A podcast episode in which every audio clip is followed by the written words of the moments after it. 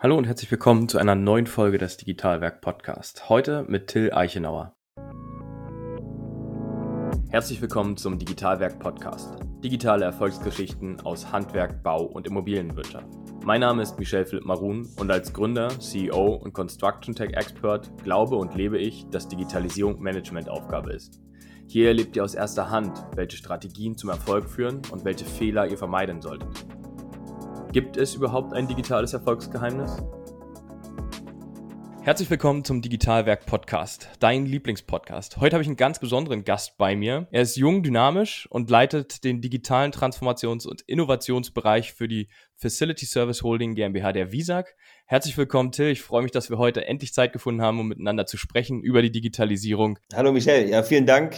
Sind turbulente Zeiten, aber umso schöner, dass wir jetzt hier Zeit haben, um uns in Ruhe auszutauschen. Ja, turbulente Zeiten, das trifft es, glaube ich, ganz gut. Äh, ich weiß gar nicht, hat sich das bei euch so ein bisschen wieder eingependelt oder immer noch herausfordernd?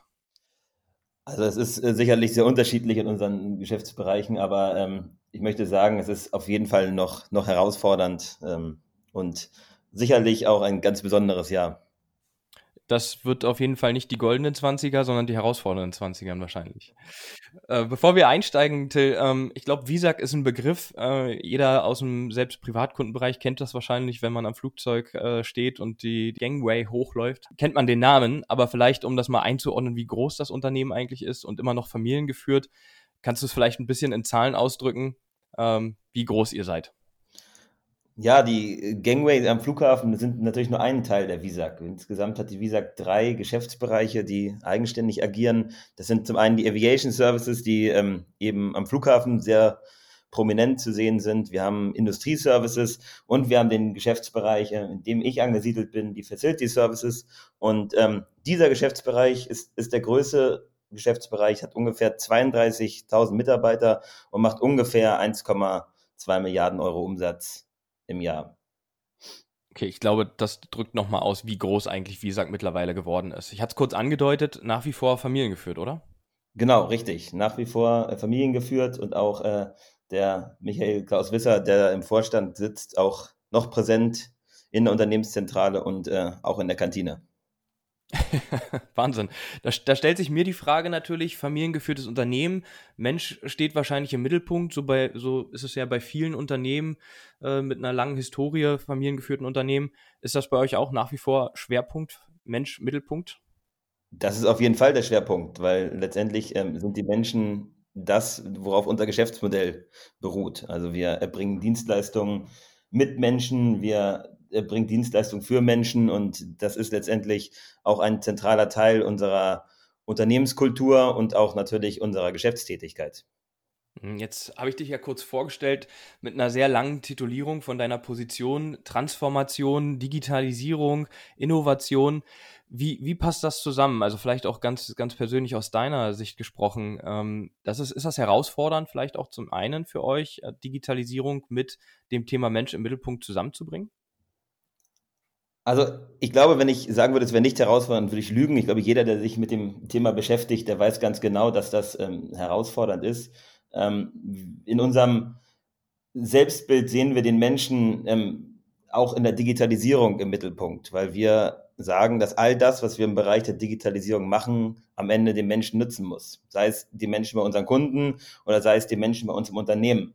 Und so sehen wir das nicht als Widerspruch, sondern tatsächlich als den eigentlichen Faktor, der es überhaupt möglich macht, auch am Ende gut funktionierende digitale Lösungen zu platzieren. Denn wenn sie am Ende den Menschen nicht nutzen, dann äh, werden wir mit diesen Lösungen auch keinen Erfolg haben. Mhm. Ja, das, das glaube ich. Ähm Jetzt ist ja die Frage, wie bringt man das alles in Einklang? 32.000 Mitarbeiter, wahrscheinlich auch eine relativ große Führungsebene, viele Ideen. Ähm, wie geht ihr vor und sagt, was kommt auf die Roadmap drauf? Was ist wirklich wichtig? Ähm, denn mit Digitalisierung umfassen wir ja wirklich von ERP-Software bis äh, hin zu irgendwelchen wahrscheinlich Zeiterfassungsprogrammen, alles.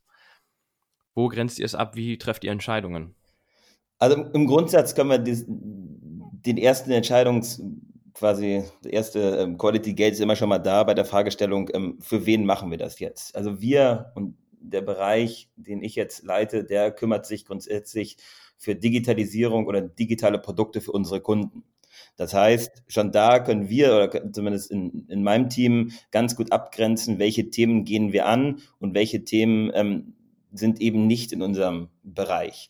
Und wenn wir das halt gemacht haben, versuchen wir die Ideen, wir sind ja eigentlich angewiesen auf alle Ideen, die aus der Organisation kommen. Deswegen äh, sind je mehr Ideen kommen, desto besser ist es natürlich für unsere Auswahl am Ende. Wir versuchen dann diese Ideen sehr, sehr schnell in einem Zeitraum zwischen einer bis, bis, bis maximal vier Wochen zu bewerten auf einen realen Mehrwert.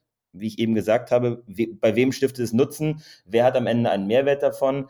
Wenn wir denken, dass wir das erreichen können, dass diese Idee, die existiert, einen wirklich reellen Nutzen haben könnte, dann gehen wir entsprechend in die nächste Phase weiter. Und wir haben für uns selber ein, Phasenmodell von vier Phasen entwickelt, die wir eben im Rahmen der Produktentwicklung dann durchlaufen.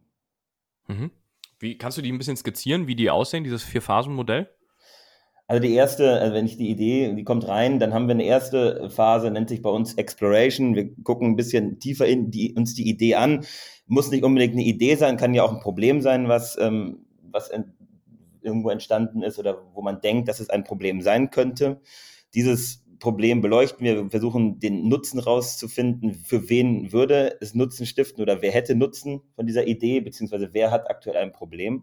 Wenn wir sagen, ja, das funktioniert, ähm, da könnten wir uns noch näher mit beschäftigen, ist die nächste Phase, nennt sich bei uns Validation. Wir versuchen ganz, ganz schnell mit ganz rudimentären Mitteln einen ähm, Nutzen entsprechend auch mit dem Kunden oder dem Nutzer zu verproben. Da versuchen wir ähm, möglichst schnell auch unsere Kunden einzubinden und auch da dann in einem reellen Kundenumfeld diese Idee zu verproben. Wenn wir das geschafft haben und gesagt haben, okay, wir haben mit relativ wenig Mitteln ein Ergebnis bekommen, wo wir sagen, es lohnt sich, damit weiterzumachen, dann kommt die nächste Phase, in der wir ein MVP aufbauen, in dem wir entsprechend das auch ähm, platzieren und in einer längeren Phase beobachten. So eine MVP hat dann schon einen höheren Qualitätsanspruch als letztendlich die, ähm, die Idee oder der Prototyp im Validation-Bereich. Und wenn wir sagen, ja, die Phase MVP ist erfolgreich abgeschlossen worden und jetzt geht es entsprechend weiter und wir können da sehen da auch wirklich die Chance für ein, ein gutes Produkt ähm, entwickelt zu haben, dann gehen wir in die Skalierungsphase über. Okay, und äh, die Skalierungsphase wahrscheinlich dann auch raus aus dem MVP äh, entwickelt ihr selbst oder macht ihr das mit Partnerfirmen zusammen, auf die ihr da setzt? Ganz unterschiedlich. Also wir, unser, unser Gesamtverständnis für wie wir die digitale Transformation gestalten, ist eigentlich auf Basis eines einer digitalen Ökosystems aufgebaut. Das heißt, wir haben von Anfang an gesagt, wir können diese Lösung nicht nur alleine entwickeln. Wir können sie auch alleine entwickeln, aber wir sind eben auch angewiesen, dass wir uns mit Unternehmen zusammentun, die in ihren Bereichen vielleicht besonders gut sind oder die ähm, auch da besonders viel Erfahrung haben. Wir sehen das ganze Thema mit, mit der Kooperation mit Startups auch dort als einen entscheidenden Faktor, denn dort haben wir ja genau auch eigentlich Anbieter, die die Lösungen entwickelt haben, die uns helfen können. Und eben je nach Problem, je nach Herausforderung suchen wir uns da den entscheidenden ähm, Lösungspartner mit dazu. Und es kann auch sein, dass dieser Lösungspartner schon ganz am, ganz am Anfang mit dabei ist, dass wir quasi schon in der Validation-Phase, weil diese Idee eben von extern auch gekommen ist, weil uns jemand mit einer guten Idee ähm, einfach adressiert hat, dass der quasi alle vier Phasen mit uns durchläuft. Okay, jetzt hast du gerade Startups angesprochen, was natürlich auch super interessant ist. Ähm, du hast vorhin gesagt, 32.000 Mitarbeiter in eurem Fachbereich. Jetzt kommt da ein Startup mit nicht 32.000, sondern vielleicht mit 32 Mitarbeitern. Da treffen wir erstmal zwei Welten aufeinander. Äh, Geschwindigkeit, du hast gesagt, vielleicht auch sogar von Anfang an eines Projektes mit gemeinsam.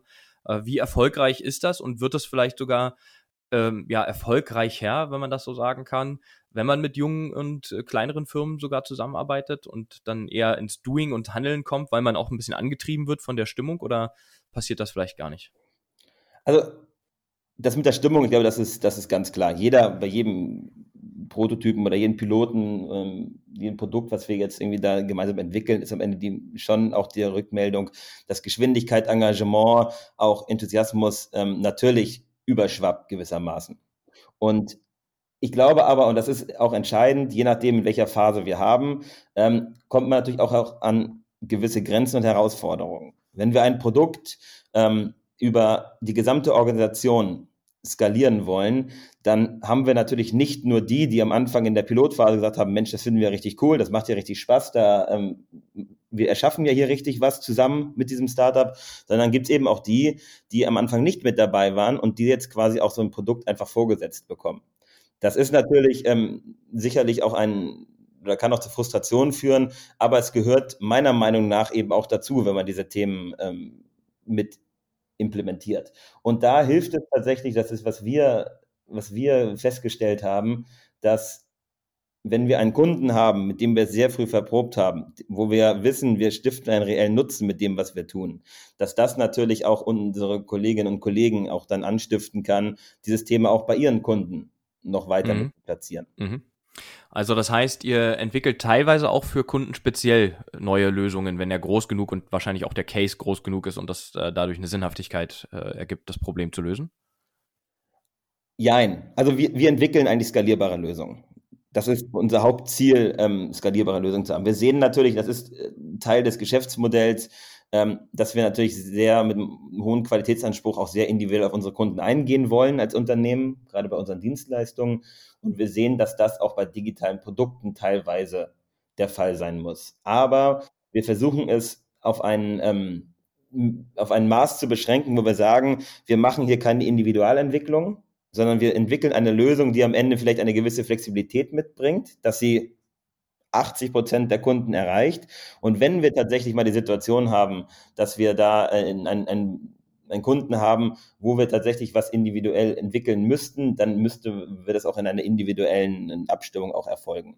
Mhm. Okay, ja, verstehe. Natürlich, klar, macht das Sinn, ähm, Services zu entwickeln, die wirklich, ja, skalierbar hast du es genannt, aber für weitaus größere Kundengruppen erreichbar sind und nutzbar sind. Ähm, war es eigentlich schwer, diese Thematik, du erzählst jetzt hier so gerade wirklich selbstverständlich, was ich sehr gut finde, also das wirklich positiv gemeint, von Digitalisierung in einem Unternehmen, was es seit mehreren Generationen gibt, ähm, einen ganz anderen Schwerpunkt, der eigentlich hat, wo es äh, herausgewachsen ist. Jetzt sprechen wir über Digitalisierung. Wie herausfordernd hast du es wahrgenommen oder war es herausfordernd, da heute selbstständig drüber reden zu können? Digitalisierung gehört zum Geschäftsmodell der Visag einfach auch dazu. Also ich glaube, bis wir, bis, bis alle Menschen das sagen im Unternehmen, dass ähm, Digitalisierung dazugehört, werden wir noch einige Zeit brauchen. Es ist so wie bei allen großen Organisationen, man hat immer Leute, die sehr interessiert sind.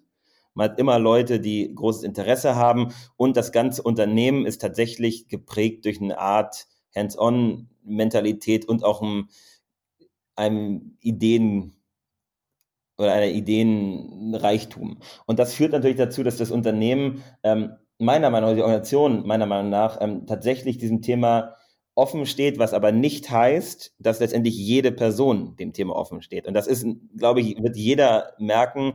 Ähm, es gibt Bereiche, die sind dafür mehr offen. Es gibt natürlich auch Personen, die haben mehr Bedenken. Und ähm, das ganze Thema eine komplett in eine Organisation zu bringen, glaube ich, da wird man noch ein paar Jahre, Jahrzehnte oder wie auch immer brauchen. Ja, das, ähm, egal mit wem ich spreche, ich hatte ja viele Podcast-Gäste mit ähm, vielen tausenden Mitarbeitern.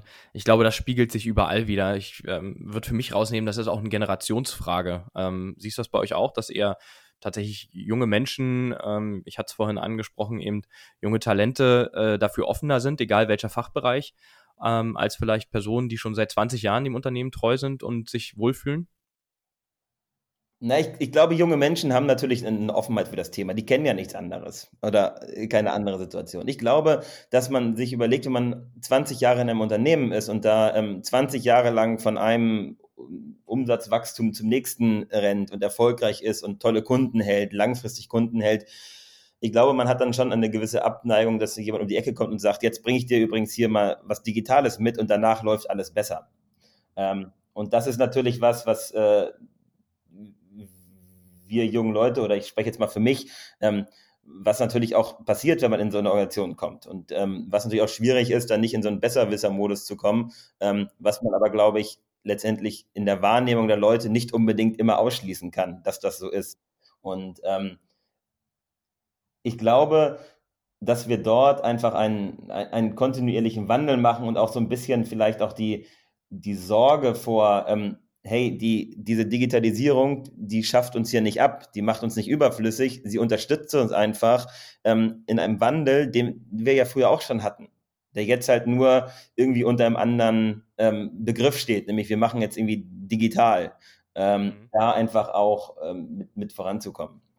Ja klar, weil den Prozess habe ich ja damals auch optimiert, als ich die Schreibmaschine eingeführt habe. Ja? Das ja. war nicht digital, aber eine Prozessoptimierung fand statt. Ähm, heute natürlich Prozessoptimierung und dann gleichzeitig auch noch auf ganz anderen Medien. Ähm, da gebe ich dir recht, dass das für viele wahrscheinlich auch einfach herausfordernd ist, ähm, da so einen Switch zu machen, gerade vielleicht auch, wenn man einfach 20 Jahre, äh, wie ich skizziert hatte, in einem Unternehmen ist und auf einmal wird wirklich vieles, nicht alles sicherlich, aber vieles digital. Kann ich mir gut vorstellen.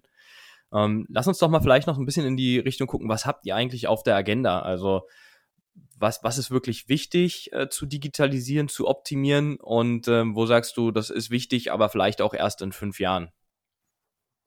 Also ähm, ich glaube, also womit wir uns aktuell beschäftigen, ähm, sind endlich Lösungen, die unseren Kunden dabei helfen, ähm, bei ihren Mitarbeitern wiederum der, der beste Arbeit und Gastgeber zu sein. Also alles, was Richtung ähm, auch Unterstützung geht, wie ich Arbeitsplätze attraktiver machen kann. Das ganze Thema oder alle Lösungen, die im, im Bereich von, von Nachhaltigkeit angesiedelt sind, sind immer noch aktuell und werden auch, ähm, oder sind allein schon aus einer aus einer sozialen Verantwortung oder in unserem Fall eine, eine, eine unserer Unternehmensvision ein essentieller Bestandteil auch von der Produktentwicklung. Und dann im nächsten Schritt ähm, kommt Technologie.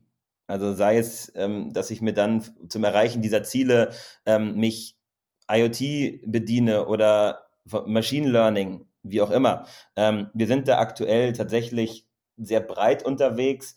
Ähm, wir nutzen Robotik, um Erfahrungen damit zu sammeln, wie kommt denn das im Dienstleistungsbereich an. Wir ähm, nutzen Machine Learning im Bereich unserer Meldungsbearbeitung ähm, und wir nutzen eben auch IoT, um jetzt beispielsweise auch im, im Bereich von ähm, neuen Hygiene äh, Anforderungen, die jetzt vielleicht auch durch Covid entstanden sind, da auch ähm, neue Produkte zu entwickeln. Mhm.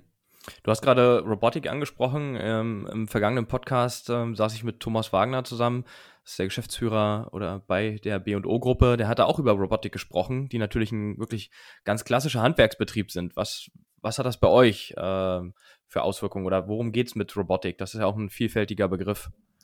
Ja, also wir, wir beschäftigen uns in unterschiedlichen Bereichen damit. Ich gebe vielleicht mal ein, ein praktisches Beispiel, was wir jetzt gerade ähm, in den letzten, letzten Wochen bei uns in Pilot gestartet sind. Wir haben über die letzten Jahre ähm, gemeinsam mit Partnern einen, einen, digitalen Assistenten entwickelt, unseren digitalen Besucherassistenten, der am Empfang unsere Kolleginnen und Kollegen bei der Routine oder der routinemäßigen Arbeit entlasten soll.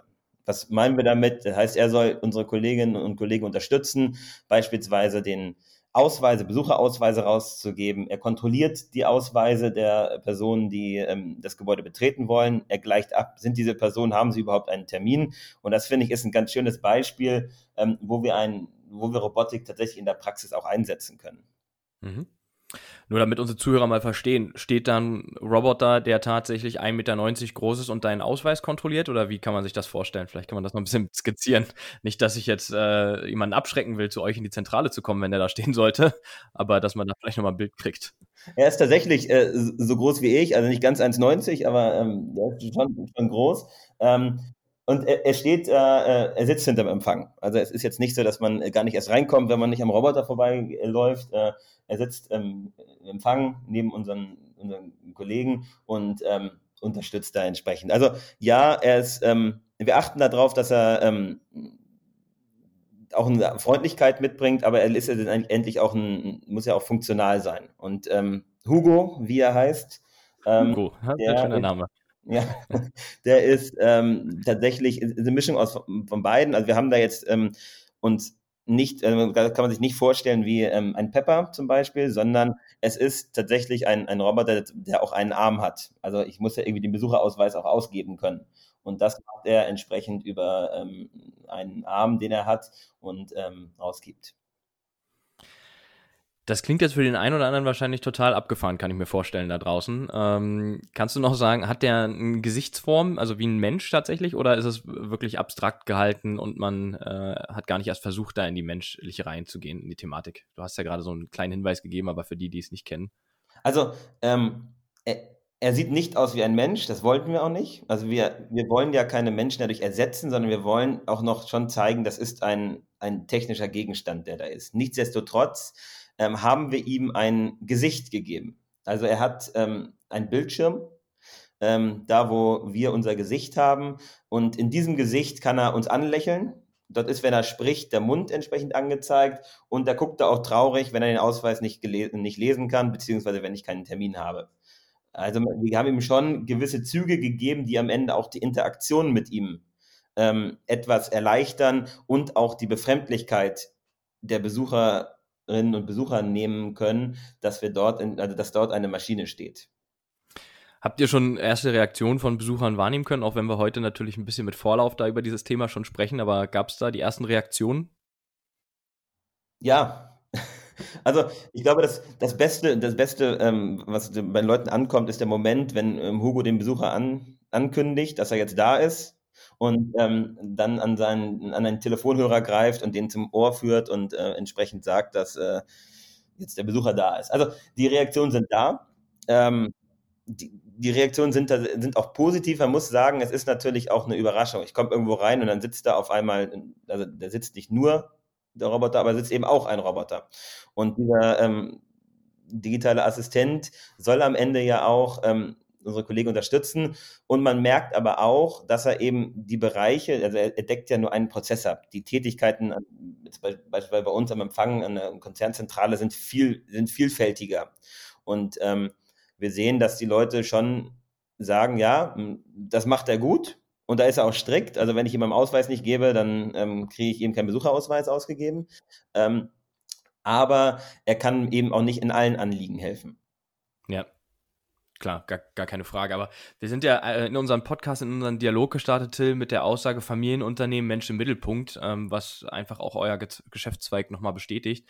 Ähm, ich finde das ein super Ansatz, den wir hier gerade skizzieren, um eigentlich zu sagen, die ja, Neudeutsch random Tätigkeit, die ich eigentlich habe, wo wirklich auch sowas unterstützen kann, weil eben wahrscheinlich auch die Personen, die unten wirklich diese vielfältigen Aufgaben übernehmen, äh, eben Sachen abgeben können und ähm, wirklich auch Support äh, dadurch erfahren.